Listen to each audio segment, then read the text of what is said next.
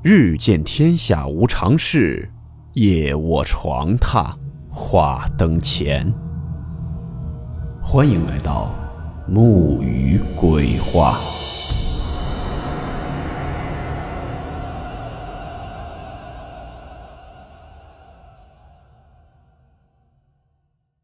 大家好，我是木鱼。今天的故事来自网友傲寒投稿分享。故事名称：租房需谨慎。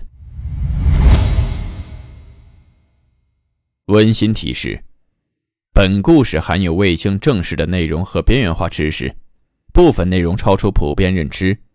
如感到太过冲击自己的主观认知，请大家当做故事，理性收听。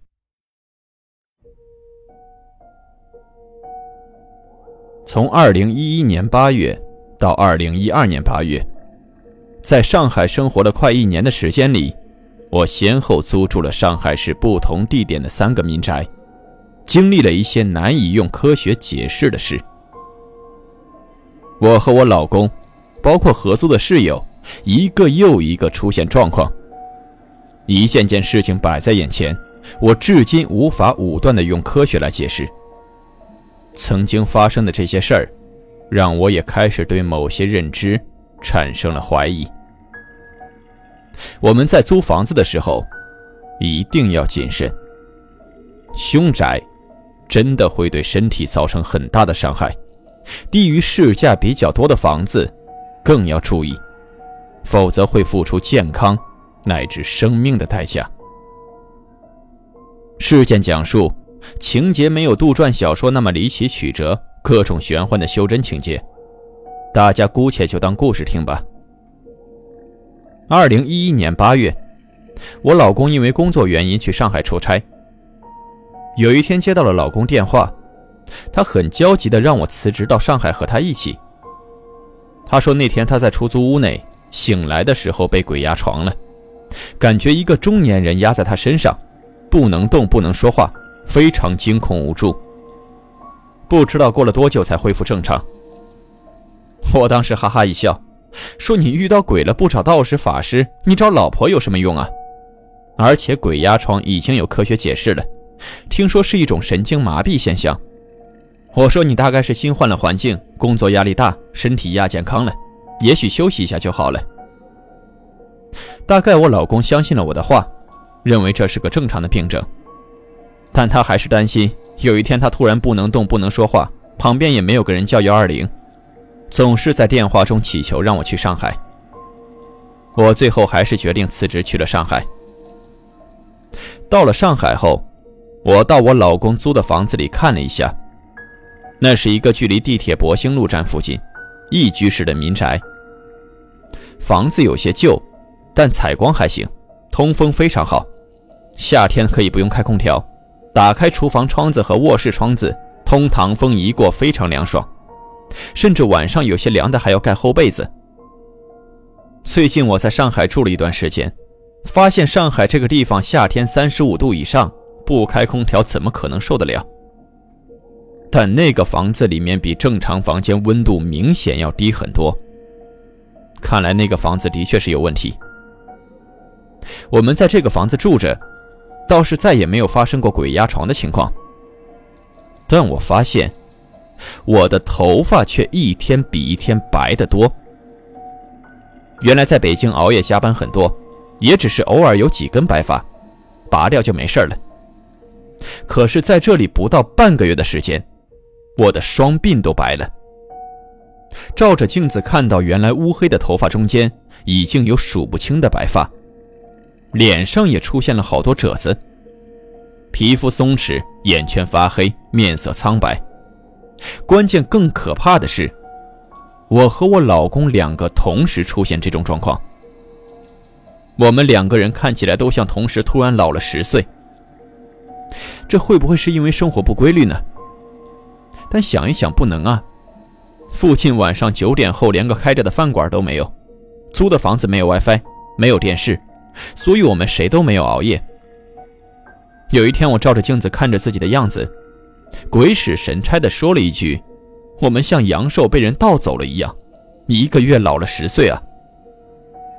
老公猛地一惊，惊恐地看看房间，把我叫出门。他和我说：“你还记得前段时间我被鬼压床的事吧？没准我们的阳寿真的被人给吸走了，要不我们搬走吧？”说实话，当时我的心里也泛起了嘀咕。于是我们抱着宁可信其有，不可信其无的原则，找到新房子，搬到了陆家嘴。原本以为第一个房子就是我们在上海遇到最诡异的经历了，没想到只是个开胃菜。真正恐怖的，是第三个房子。之后我们在陆家嘴附近租过一个一居室，二十多平的房子，这是我们住的第二个房子。在那儿住到二零一二年二月份春节前，那房东把房子卖了，提前要收回房子，支付了我们一点违约金，我们就开始找下一个房子。那时候还比较穷，好在陆家嘴华丽的大厦和商品楼群中间还隐藏着很多旧楼，竟然会有二十多平米一户的楼房。我们租的第二个房子，加上中介费两千九百块钱左右一个月。被房东收回后，我们只好找其他房子。看了好几个房后，突然有个中介说，他那里有个超级划算的房子。于是我们去看房。两居室的旧楼房，六楼，顶层，没有电梯，有两个房间，没有客厅，一个小厨房和一个非常小的洗手间。楼层的挑高也不太高。进门之后，因为没有客厅，是一个像走廊一样的空地。进门对着两个卧室门的中间，这个走廊的另一边就是洗手间和厨房，没有窗户，非常暗，要开灯才能看见人。这样的房子两千八一个月，中介费呢也给了个很优惠的折扣。我和我老公当时觉得我们太幸运了，我们甚至可以把另外一个屋子找个合租的室友一起分担一下房租。中介给出房租便宜的原因，是因为临近年底不太好租。现在想想，凡是便宜太多的房子，都是有原因的。但谁也没有想到，这个房子竟然是比较邪门的。第一，自动开启的电视机。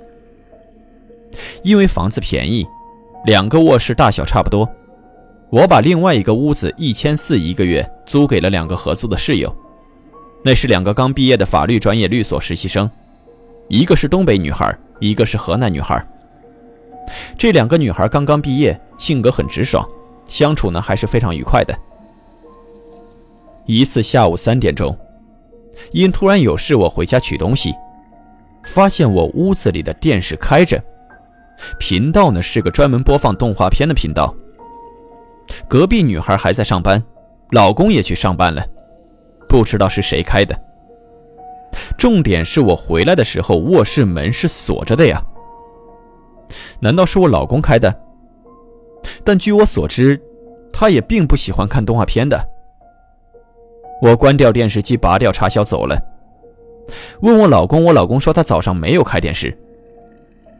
又过了一天，我老公下午因有事回来了一次。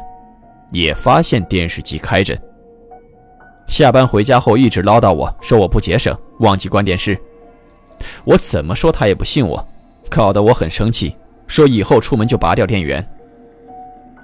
但是到了晚上，我老公开电视看他的电视剧，结果电视机自动换台到动画片频道。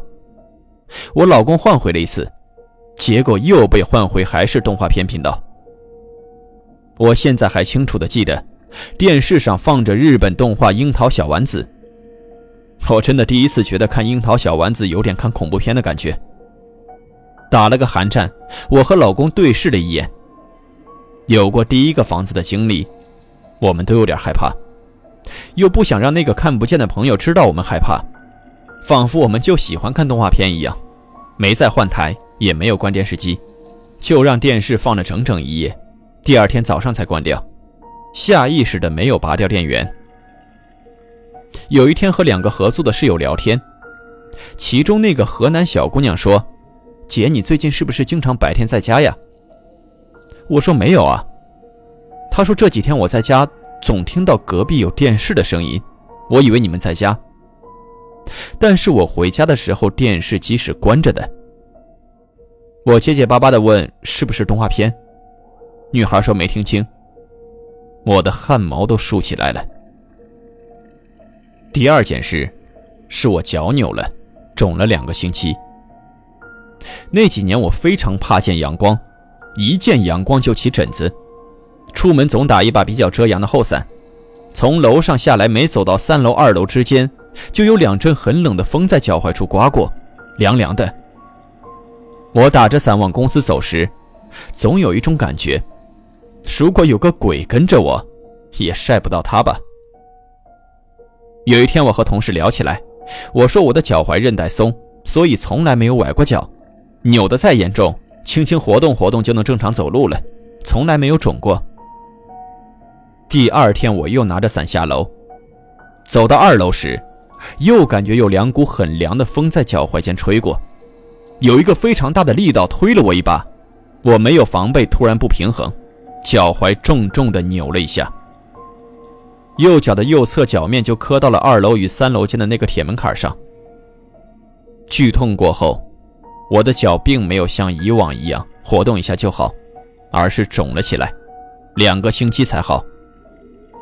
我经常自嘲，一张嘴说大话被迅速打脸。但我以后再也不打那把伞了，改涂防晒霜，每天还在阳光好的时候涂着防晒在外面晒晒。又过了大概两个星期，合租的河南女孩要退租，原因是被查出了非常严重的肾病。要回家住院治疗。那个女孩走的时候有说有笑的，但不肯说是什么病。我猜应该是尿毒症。就说医生说幸亏发现早，要马上住院。他负担不起上海的医疗费用，准备回老家治疗。后来打过几次电话给他合租的东北女孩，他说那女孩治疗非常麻烦痛苦，不停的哭。再后来东北女孩退租后就没有他的消息了。但愿他能好好的吧。后来，东北女孩又找了个新的合租室友，微胖的一个女孩，笑起来挺喜庆的。她说她很少生病，感冒都很少。我突然想起来前几天被打脸的经历，很担心。结果过了一个多月，果然小女孩就回家治病去了，据说是肠胃方面的问题，走之前还把房退了。又过了一个多月，东北女孩找我退租，原因是她也生病了，还挺严重的，肺部抽出两针管的积液。她说自己身体从小就非常健康，很少生病，结果这次生病就这么严重，还要住院。她说上个女孩总是说这个房子有些邪门，风水不太好，快搬走。她现在身体出了这个事儿后也很害怕，和我商量退租。并且走之前反复劝我尽快离开。可是我现在也不理解，我当时为什么那么固执地认为房子没有问题？是因为房子太便宜了，交通很方便，还是想证明自己是个唯物主义者，让我产生了某种潜意识，说服自己住下去的执着，坚信所有一切都是巧合，不管谁劝，坚决住这里不换房。又住了一段时间。我开始每天早上全身浮肿，开始是脚肿，后来腿，再后来脸都肿了，最后每天早上全身水肿。比较直观的就是早上比下午能胖一圈，皮肤是一暗一个坑。河南女孩的事还是让我害怕了。我去三甲医院查了肾、脾、膀胱，正常，还有其他相关的器官都正常。可是我的精神开始倦怠，晚上睡眠质量不好，渐渐的走路都没有力气了，而且越发的怕见阳光，每天更愿意在家里躺着。那段时间，我觉得自己像是得了大病，去看医生，医生也觉得我不健康。尤其是有一天早上，我很早就去医院，让医生看到我水肿的样子。可是涉及到水肿的器官都检查了一遍后，他说一切指标正常。要不你去看一下心脏。但是如果心脏病的话，想你现在这个状况是很严重才会出现的，结果心电图看起来也挺正常的，应该也不是心脏出现问题。那时合租的室友都走了，我老公也因为公司的事情回北京了。自己身体状况不太好，我就请我妹妹从老家到上海和我作伴。开始呢，我妹妹非常喜欢上海的，我们一起到黄浦江边看东方明珠，还有外滩。可我忘记了，她是个对灵异比较敏感的体质。有一天我在上班，他在家里睡午觉，突然吓得浑身都是汗。开始他不肯说，表示就要离开，被我问的没办法，只好说。中午在屋里睡午觉时，梦见外面进来一个老头，穿个灰衣服走到他身边，俯下身子盯着他，阴森森地说：“你们给我滚出去！”在我再三挽留下，我妹妹暂时没走。可是过了两天，她一个人时又梦见这个老头。我妹妹说，这次老头非常愤怒，手里还拿个棍子，只对她说了一个字：“滚。”那天我妹妹直接买票，像逃命一样回老家了。走之前还和我说：“她说姐，你赶紧搬走吧。”最后这件事是在我妹妹走后，我又找了一个新合租室友，湖南妹子，水瓶座，性格呢比较泼辣，有个很优秀的男朋友。搬家的时候，她男朋友还过来帮忙。期间呢，她总是嫌这嫌那的，她男朋友还是挺让着她的。但女孩在这里住了两个星期后，她男朋友就和她分手了。我就看到了非常疯狂的一个闹剧。开始她像疯了一样和她男朋友吵架，然后又像疯了一样挽留。我隔着墙都能听到她在隔壁和她前男友打电话的哭泣声。再后来就是她整宿不睡，经常突然嚎哭、摔东西、摔鞋子，折磨的我天天睡不好觉。有一天室友没回来，我一个人在屋子里。之前他每天回来都会喝得醉醺醺的，咣当一声踹开门，然后回到自己房间踢掉鞋子，然后断断续续的嚎哭。我担心我在床上睡觉会被他吵醒，更难受。我就在电脑桌前上网，等他表演完上床前失恋狂舞后才睡。不知道为什么，那天我的室友一直没回来，过了夜里十二点也没回来。一个人住在前一段时间发生那么多诡异事情的屋子里，多多少少心还是忐忑的，更不敢在床上躺着了。我在网上漫无目的的随便浏览着，盼望我室友快点回来。就在这时，我听到了另外一侧墙发出了声音，有人用脚缓慢的踢着的声音，非常有规律，一下一下的，不轻也不重，声音很清晰。我第一反应是不是隔壁住着一个老人，半夜发病敲墙求救呢？我第一个想法是出门敲隔壁的门，可是半夜十二点多了，周围邻居都睡觉呢，这半夜出去我也害怕。第二个想法是打幺二零，我又犹豫了，那边的情况不清楚，怎么和幺二零说？万一不是生病的老人呢？可要万一是呢？好纠结。我竖着耳朵听隔壁的动静，我祈祷如果有生病的老人，希望他们家人最先听到。再等等看吧，实在不行我就壮胆去敲隔壁的门。就这样，这个声音一直没有停下来，也没有减弱，也没有增强，就这么机械的一下一下。我一直看着墙上的石英钟，突然细思极恐。谁家人能这么规律的敲墙，而且还坚持这么久？一分钟、两分钟、三分钟、十分钟，我越来越怀疑这不是人干的事儿。我一个正常人把大腿抬起来，然后用脚敲墙，能坚持多久不变样？接着，房顶上不停的有弹珠落在地板上，弹跳几下，然后滚远，然后有缓慢的脚步声在走动。是楼上人家晚上起夜。等等，我住的是顶楼啊！我的脸突然因为紧张过度，开始像有电流一样又麻又痒，在脸上流窜。我把自己深深的靠在电脑椅里面，手紧紧的握住椅子把手，一动不敢动。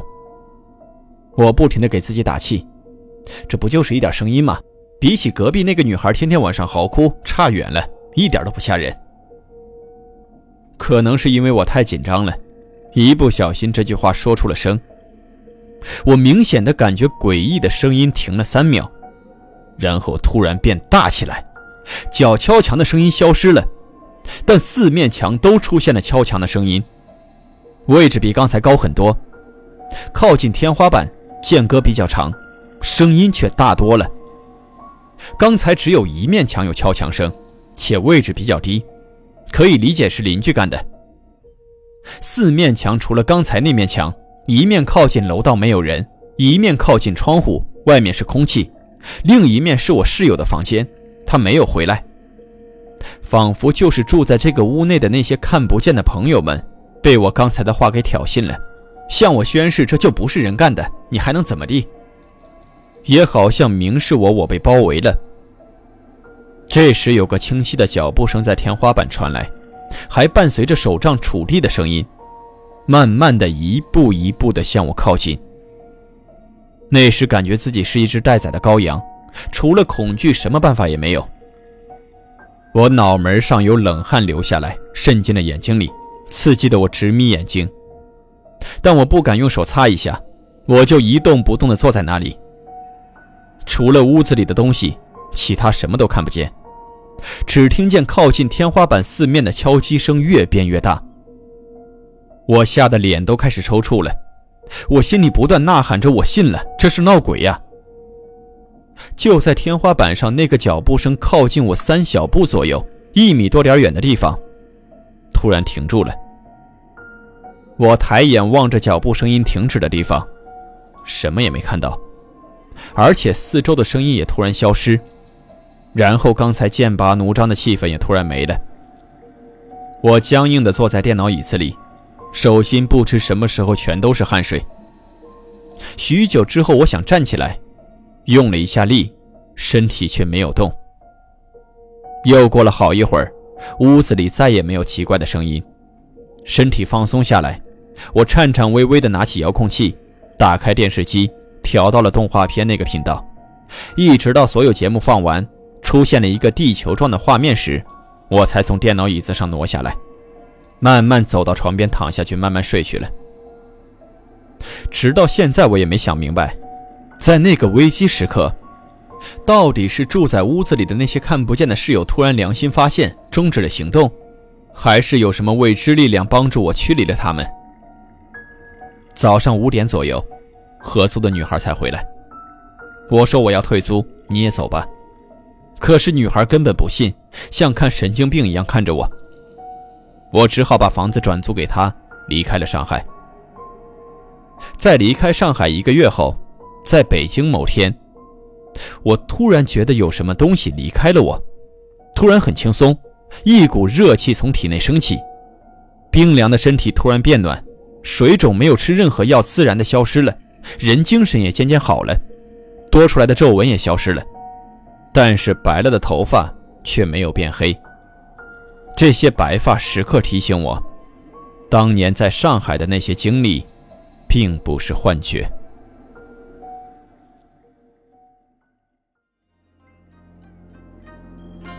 好了，我们今天的故事到此结束，祝你好梦，我们明晚见。